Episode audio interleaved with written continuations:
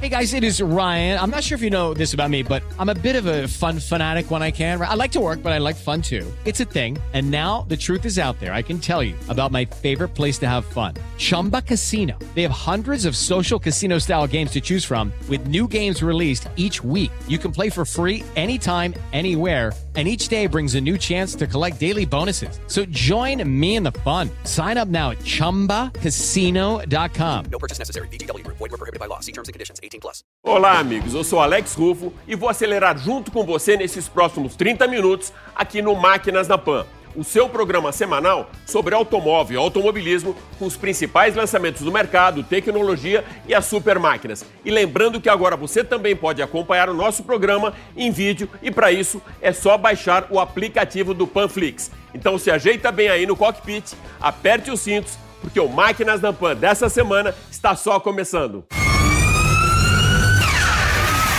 O GP Brasil de Fórmula 1 é cancelado devido à pandemia do coronavírus e com pouco profissionalismo e muita falta de respeito, os órgãos oficiais de São Paulo são comunicados pela FIA.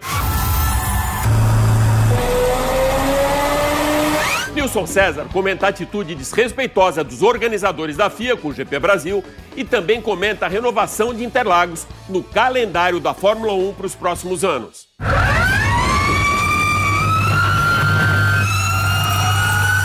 Os principais lançamentos do mercado, novidades do Detran com transferências digitais e a história da Jeep no Giro 360, apresentado por Lívia Fernanda.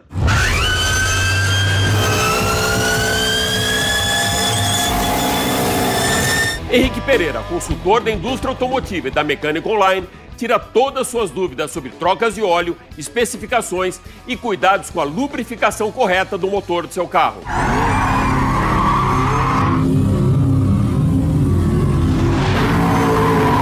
Viajamos para Varano, na Itália, na região da Emília-Romana, para mostrar para você a Dallara, um dos maiores e mais tradicionais fabricantes de chassis para a Fórmula 1.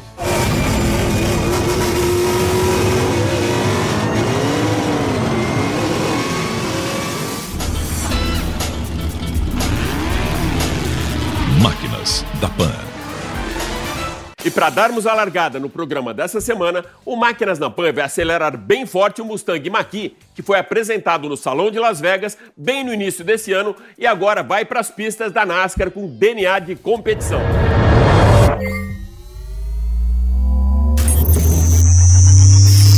O universo de motorsports tem um papel muito importante no desenvolvimento dos automóveis, com as tecnologias que vão das pistas para as ruas. Foi assim com o sistema de frenagem ABS, com a suspensão ativa dos carros de Fórmula 1, com os compostos de fibra carbono, Kevlar e titânio, materiais de baixo peso e alta resistência. A pista de corrida é um excelente laboratório para os carros híbridos e elétricos que já alinham suas tecnologias nas 24 horas de Le Mans, na Fórmula 1 e também na Fórmula E. Agora chegou a vez de uma das categorias mais tradicionais e conservadoras do planeta, a norte-americana NASCAR, a colocar nos seus ovais um carro elétrico, o Mustang Mach-E. No início desse ano, um pouco antes da pandemia do coronavírus, o Máquinas na Pan viajou para o estado de Nevada, nos Estados Unidos, para conhecer o SUV elétrico da Ford com o DNA do Mustang e apresentado pela primeira vez ao público no CES Las Vegas e aqui na Jovem Pan no Jornal da Manhã. Acompanha comigo. Quando o Maomé não vai à montanha, a montanha vai a Maomé. Foi assim que a indústria automotiva entrou pela porta da frente na CES Consumer Electronic Show de Las Vegas, maior evento de inovações e tecnologias de ponta do planeta. A Ford acelerou forte para colocar em lugar de destaque o seu Mustang Mach-E, um SUV elétrico com alma e DNA do Mustang que transpõe gerações de entusiastas pelo modelo icônico da marca há mais de 50 anos. Com tecnologias inovadoras de segurança e conectividade, o Mach-E entrega 465 cavalos de potência e na versão GT Performance Edition vai de 0 a 100 em 3 segundos com 480 km de autonomia. A mais nova geração do sistema Sync de multimídia da Ford transforma o carro em um assistente digital que aprende os hábitos do motorista e devolve orientações de viagem com um database armazenado na nuvem e com tela digital que funciona como smartphone.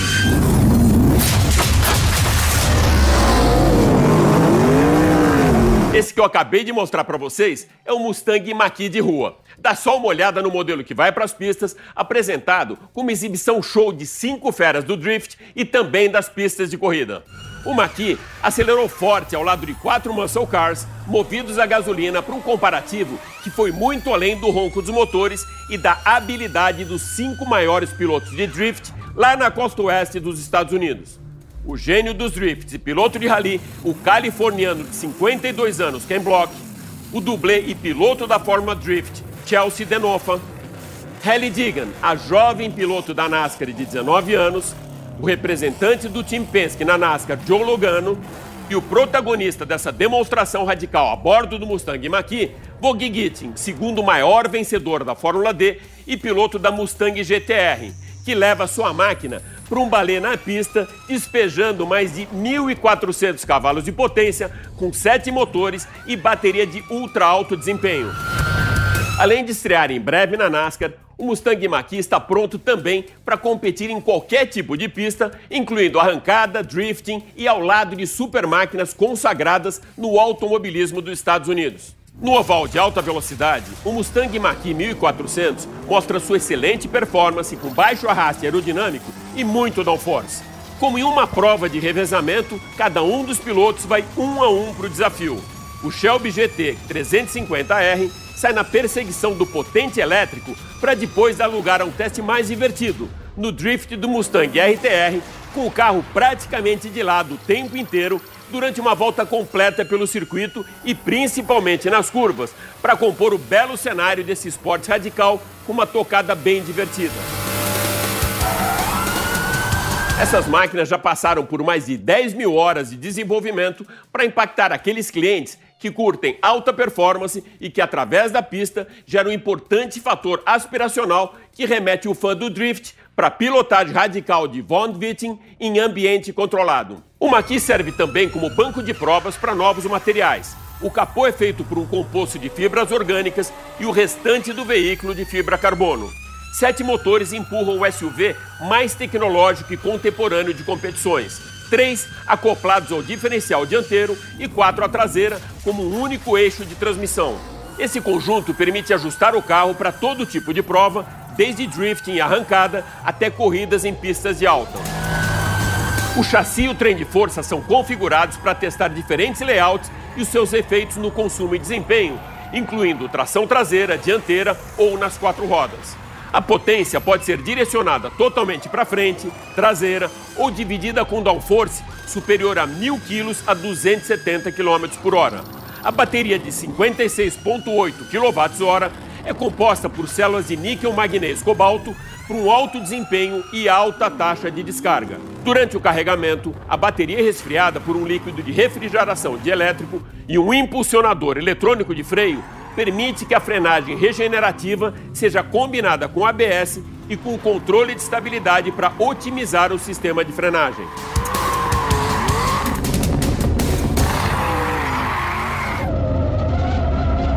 O Mach-E 1400 tem os mesmos freios do Mustang GT4 de corrida e um freio de mão hidráulico projetado para drifting que permite desligar a energia dos motores traseiros.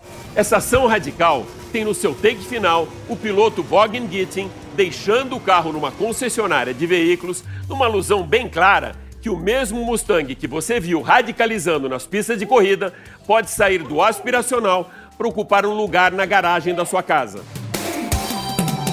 O Mustang Mach-E pode até caber na garagem da minha casa, só não cabe mesmo no meu bolso. Então, das voltas rápidas pelos ovais da NASCAR, vamos acelerar agora pela estrada do segmento automotivo. Já entramos no mês de agosto e aos poucos o mercado começa a se recuperar do isolamento social com lançamentos, novas iniciativas de vendas e agora com as concessionárias abertas, o novo normal já começa a surgir no horizonte da indústria automotiva. Para trazer os principais lançamentos do mês e notícias do mercado de forma bem objetiva, a Lívia Fernanda, que todos os dias apresenta o jornal agora, traz para o Máquinas na Pan o Giro 360 para você ficar muito bem informado com tudo que acontece no universo automobilístico. Lívia, seja mais uma vez super bem-vinda ao Máquinas na Pan. Muito obrigada, Alex. Vamos lá então para o nosso Giro 360? Aos poucos, as engrenagens da indústria automotiva começam a funcionar no modo digital e remoto, até mesmo como solução para a transferência de veículos. É isso mesmo, um sistema que permite a transferência eletrônica segura de veículos está sendo testada por concessionárias e revendedoras de carros de Santa Catarina. A tecnologia desenvolvida pelo CEPRO para o Detran é um projeto piloto do RENAVE, Registro Nacional de Veículos em Estoque, que será expandido em breve para o Espírito Santo, Goiás, Rio Grande do Sul e São Paulo, e até o mês de setembro deve estar operante em todo o país. Com o Renave, a empresa que comercializa veículos usados pode fazer o registro de entrada e saída diretamente no órgão de trânsito responsável pelo licenciamento, reduzindo a burocracia e o tempo, que antes dessa iniciativa poderia levar até 15 dias para a conclusão dessa operação. Além da documentação do carro, esse sistema digital que contempla também a CNH teve a adesão do último estado que ainda não participava desse processo, o Pará. Assim, todos os estados do país passaram a oferecer os documentos de porte obrigatório no trânsito em formato eletrônico. Aos poucos, o aplicativo de transferência vai se tornando uma grande plataforma de serviços de trânsito, com avisos de recall, de vencimento da CNH, compartilhamento do documento veicular, histórico de infrações e possibilidade de emissão de boleto para pagamento de multas. No futuro, serão incorporadas novas funcionalidades, como indicação do real infrator e alertas para autuação, furto ou roubo do veículo. E as montadoras continuam na briga contra a Covid-19 e o mercado segue firme na disputa pelas vendas com uma competição cada vez mais acirrada entre os players da indústria automotiva. A Caoa Cherry colocou toda a sua artilharia na linha de frente dessa briga, inovando com ações de vendas e pós-vendas e encerrou o primeiro semestre de 2020 com 7.388 unidades emplacadas e 1,16% de participação no mercado. Com esse desempenho, a empresa sobe três posições no ranking das montadoras brasileiras, passando de 14 para 11 em relação ao primeiro semestre de 2019. No mês passado, a empresa apresentou para os consumidores brasileiros o novo Arizo 6, que chegou para ampliar a linha de sedãs da marca.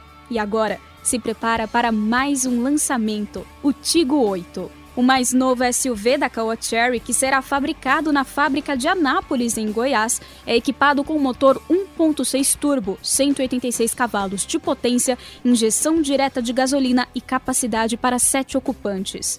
O teaser do lançamento é um vídeo onde o cenário está totalmente em chamas, com o condutor se dirigindo lentamente ao veículo até começar a acelerar o Tigo 8 no meio do fogo e rompendo as labaredas em alta velocidade. O carro deve ser lançado ainda neste mês e deve custar por volta de 120 mil reais. O Tigo 8 encerra o primeiro ciclo de lançamentos da marca no Brasil. Há 75 anos, em 17 de julho de 1945, nascia o primeiro veículo civil da Jeep, o CJ2A. O modelo também foi o primeiro a exibir grande dianteira com sete fendas, marca registrada dos veículos da Jeep até hoje. O CJ2A não teve uma vida tão longa. Sua produção durou quatro anos e terminou em 1949. No entanto, sua importância histórica é enorme e ele acabou dando origem à família CJ Civilian Jeep, que seguiu até a década de 1980, mantendo a tradição viva até hoje com Wrangler e Gladiator. Com 215 mil unidades fabricadas, o CJ2A se parecia muito com o Jeep pioneiro, o Willys MB, com algumas mudanças. O step foi para a lateral, os faróis cresceram e a grade ficou com sete fendas, duas a menos que no MB. Ele também contava com tampa de combustível externa, além de outros itens não incluídos no antecessor militar. No total, foram produzidos mais de 1,5 milhão de veículos CJ, mantendo não apenas o estilo básico de carroceria por 40 anos, como também a capacidade off-road e o espírito de liberdade. O agronegócio é o setor que mais cresce na economia e com um efeito colateral extremamente positivo: o aquecimento do mercado das picapes. Seguindo o norte dessa essência cada vez mais forte, a Chevrolet lançou nesta semana sua nova S10 com muita conectividade e Wi-Fi nativo. A conectividade nível 4 é capaz também de identificar a necessidade de troca de óleo, emitir um alarme via WhatsApp para o condutor e também iniciar a refrigeração da cabine à distância, de maneira remota. O lançamento da S10 foi feito através de uma live que destacou três pilares: segurança, performance e design. A S10 foi projetada para melhorar a capacidade do veículo de superar obstáculos, resultando num maior ângulo de ataque, que passou de 27 para 29 graus.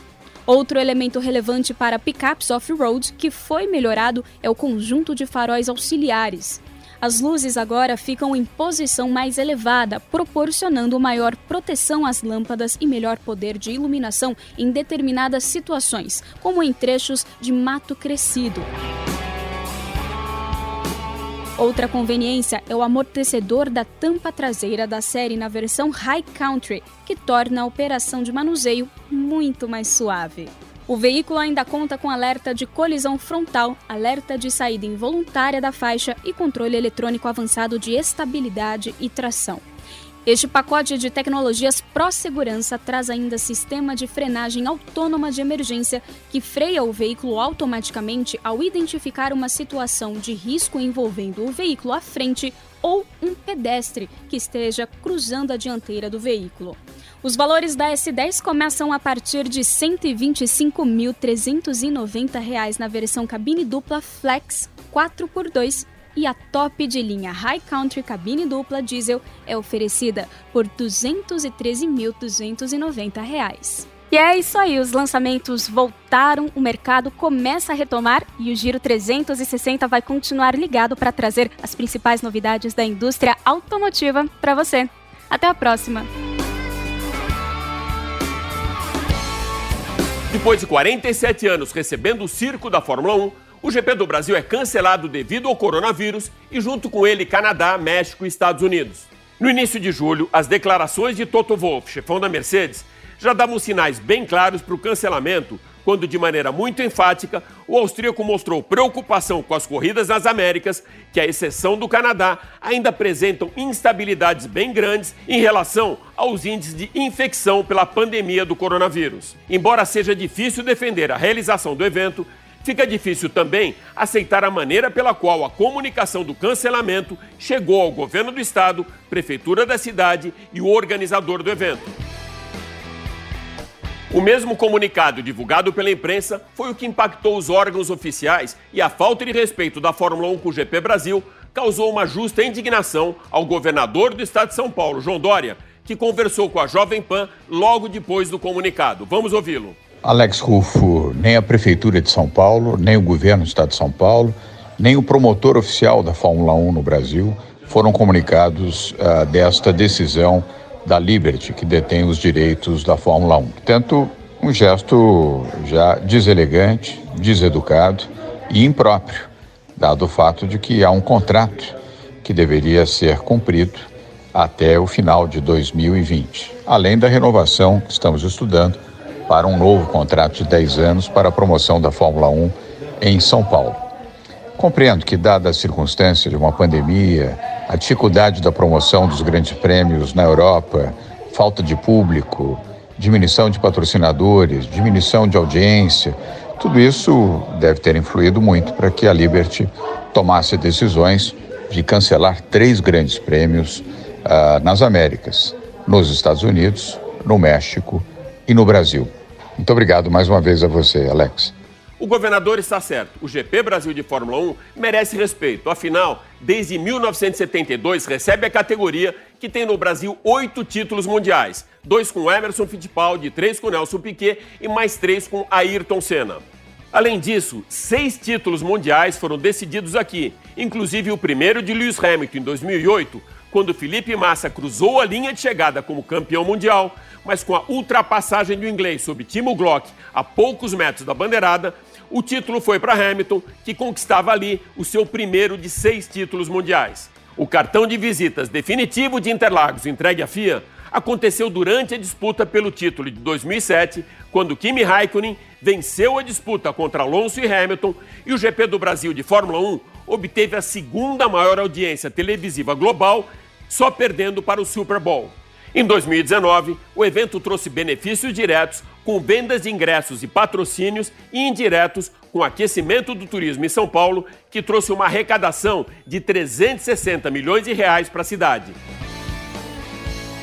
Sai o GP Brasil e entram mais novas três etapas no calendário: Nürburgring na Alemanha, Portimão em Portugal e a volta de Imola para o calendário da Fórmula 1. Agora fica expectativa com a renovação do contrato de Interlagos com a FIA, que vence no final desse ano, para que a categoria máxima do automobilismo mundial respeite a tradição da pista, que tem a preferência dos pilotos e que os consagram há mais de 47 anos. para comentar o cancelamento do GP Brasil, eu vou trazer agora para a linha de frente do nosso grid aqui no Máquinas na Pan, meu parceiraço Nilson César. Nilson, eu gostaria que você comentasse se o cancelamento foi justo e também sobre a forma como os envolvidos do GP Brasil foram comunicados. Para você isso foi uma surpresa? Te pegou de surpresa, Nilson César?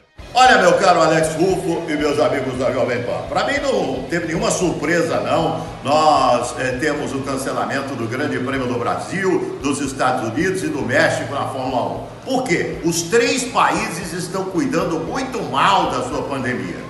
Então é um ano atípico, é um ano diferente, sabe? Aí vem aquele dodóizinho de ter sido avisado através de imprensa, né? É, isso é tudo dodói. Eu conheço bem a FIA. A FIA não tem muita consideração por ninguém. É bem assim mesmo, né? E, e nessa tipicidade do ano já, se, no, no, já, já, já, definiu e o pessoal do, do, Grande Prêmio do Brasil, por exemplo, ficou sabendo é, é, pela imprensa que nós não teríamos o, o evento aqui em nosso país. Então é, é normal, são atitudes normais, a gente conhece muito bem como é que funciona, os caras têm nariz empinado de verdade, a gente sabe disso, mas essa decisão, na minha opinião, eles acertaram na mosca.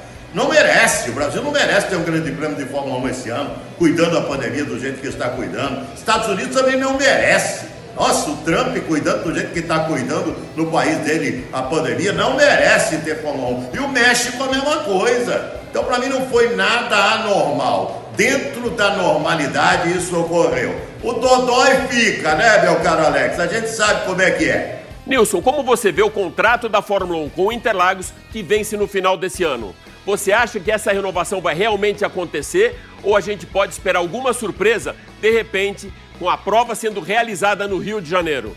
Meu caro Alex Rufo, olha, o Rio de Janeiro tem boa chance sim de quando acabar o contrato em São Paulo, retornar e ter um, um grande prêmio por lá, num autódromo novo. E é claro que os caras vão usar. Lá para se decidir onde vai ser né, a Fórmula 1, ah, não é por causa da cidade mais bonita ou mais feia, não é nada disso não, é quem paga mais. A gente sabe como é que funciona.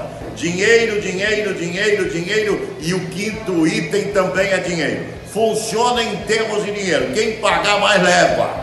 São Paulo deve saber disso, o Rio de Janeiro deveria ter consciência e saber disso também. O negócio é grana, e me parece que querem construir um autódromo lá no Rio de Janeiro para levar a corrida para lá tem o apoio do presidente da República, né, que está querendo que a corrida vá para o Rio de Janeiro também. Vai ser aquela guerra política, né, com o governo de São Paulo e com o governo federal. Os caras estão brigando há tempo aí, o governo de São Paulo com o governo federal, e essa briga, essa, essa briga vai acontecer também dentro da Fórmula 1. Mas sabe quem vai ganhar essa briga? Quem pagar mais. Que a, a Fórmula 1 é grana, meu amigo. É grana. Não tem negócio, ah, esporte. Claro que é esporte, mas antes do esporte os caras pensam no dinheiro. Todos nós sabemos disso. Você também, né, Alex? Um abraço.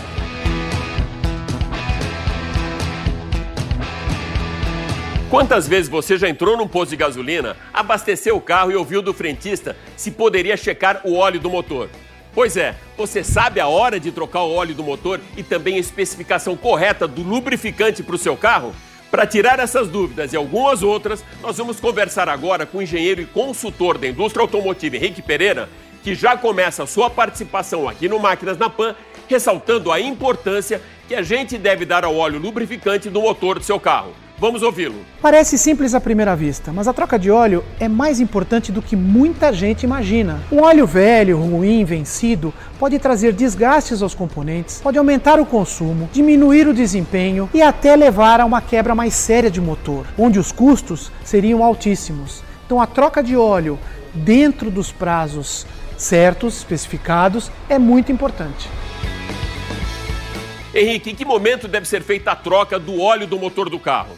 O intervalo de troca de óleo, ele está no manual do proprietário do seu carro e é ele que você deve seguir. Não há necessidade de se adiantar a troca, mas também não deve se atrasar. Algumas revendas recomendam uma troca antecipada, mas isso só deve acontecer se você tiver um uso pesado para esse carro.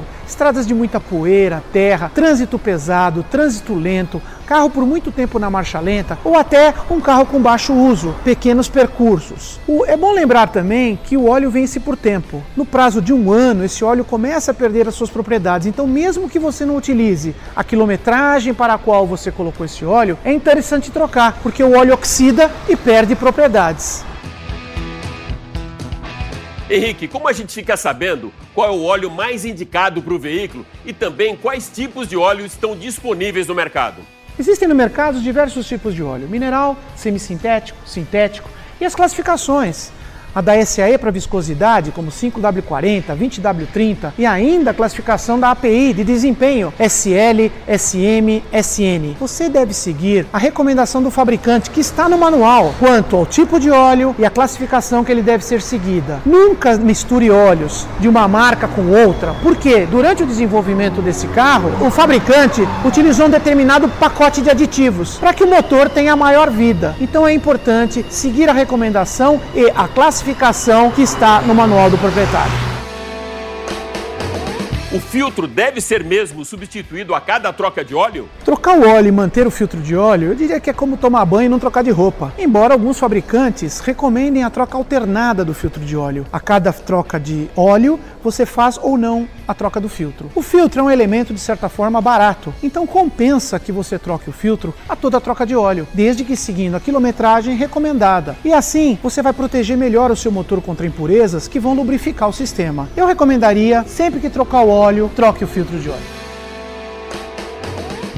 Como deve ser feita a verificação do nível do óleo, Henrique? O nível de óleo deve ser sempre verificado em lugar plano com motor a frio, porque assim você tem certeza que todo o óleo que está dentro do motor escorreu para o cárter e você vai ter a medição exata do nível. Os frentistas insistem em verificar o nível de óleo enquanto abastecem o carro. Isso pode te dar uma falsa impressão, pois o motor pode estar quente e o carro desalinhado, mas vale como um alerta e você deve mais tarde reverificar esse nível. Carros mais modernos não têm vareta de óleo, tratam tudo eletronicamente, te avisam da troca, te avisam do nível, então então você não tem mais essa necessidade de verificação. Agora, se uma lâmpada vermelha acender no painel, pare imediatamente, porque o óleo pode ter caído rapidamente por um vazamento ou você pode realmente estar com um nível muito baixo que poderá danificar o motor. Com o nível do óleo baixo, eu posso simplesmente acrescentar um pouquinho mais de óleo para chegar no nível adequado? Sim, não há problema algum de se completar o óleo, desde que seja feito com o mesmo tipo de óleo que você utilizou na troca. Mistura de especificações é bastante preocupante, então procure utilizar o mesmo óleo com a mesma especificação e sim, você pode completar o nível de óleo se ele estiver baixo. Para finalizar, Henrique, é recomendável a utilização de algum aditivo extra no óleo? Os fabricantes de óleo e fabricantes de motores não recomendam que você coloque um aditivo extra no óleo. Eles já vêm com um pacote de aditivo com os quais o motor foi desenvolvido. Então a colocação de um aditivo a mais pode até criar uma incompatibilidade química dentro do motor. Use o óleo de boa qualidade, o recomendado pelo fabricante. Isso vai te garantir uma vida útil do motor bastante prolongada. Bom, sobre óleos lubrificantes para o seu carro, você já está um craque. Vamos então agora viajar para a região da Emília-Romana, na Itália, para conhecer um pouco sobre o fabricante mais tradicional de chassis no universo do automobilismo mundial. As principais mudanças de regulamento na Fórmula 1 tiveram forte impacto no projeto aerodinâmico dos carros, com o objetivo de trazer mais ultrapassagens com a diminuição do arraste aerodinâmico. Para que você entenda um pouco melhor todas essas mudanças, nós estamos em Varano, na Itália, para mostrar para você um dos mais tradicionários shops, aqueles fabricantes de chassis, que é a Dallara. Com rótulo de maior fabricante de chassis do universo de motorsports, seu túnel de vento é utilizado não só para o desenvolvimento dos seus carros de corrida, mas também para grandes players da Fórmula 1 como McLaren, Minardi, Red Bull e a equipe Haas, maior parceira da Dallara. Antes mesmo do carro ir para a pista, o projeto de um Fórmula 1 tem a sua eficiência confirmada em túnel de vento, com calibragens do arraste aerodinâmico e downforce provocados pelas asas traseiras e dianteiras, bem como seus apêndices, retrovisores, entradas e saídas de ar e até mesmo a resistência ao ar provocada pelo perfil dos pneus, que são colocados à prova com monitoramento de computadores de altíssima geração e engenheiros que também checam o efeito provocado pela altura do carro em relação ao solo no projeto final do protótipo testado.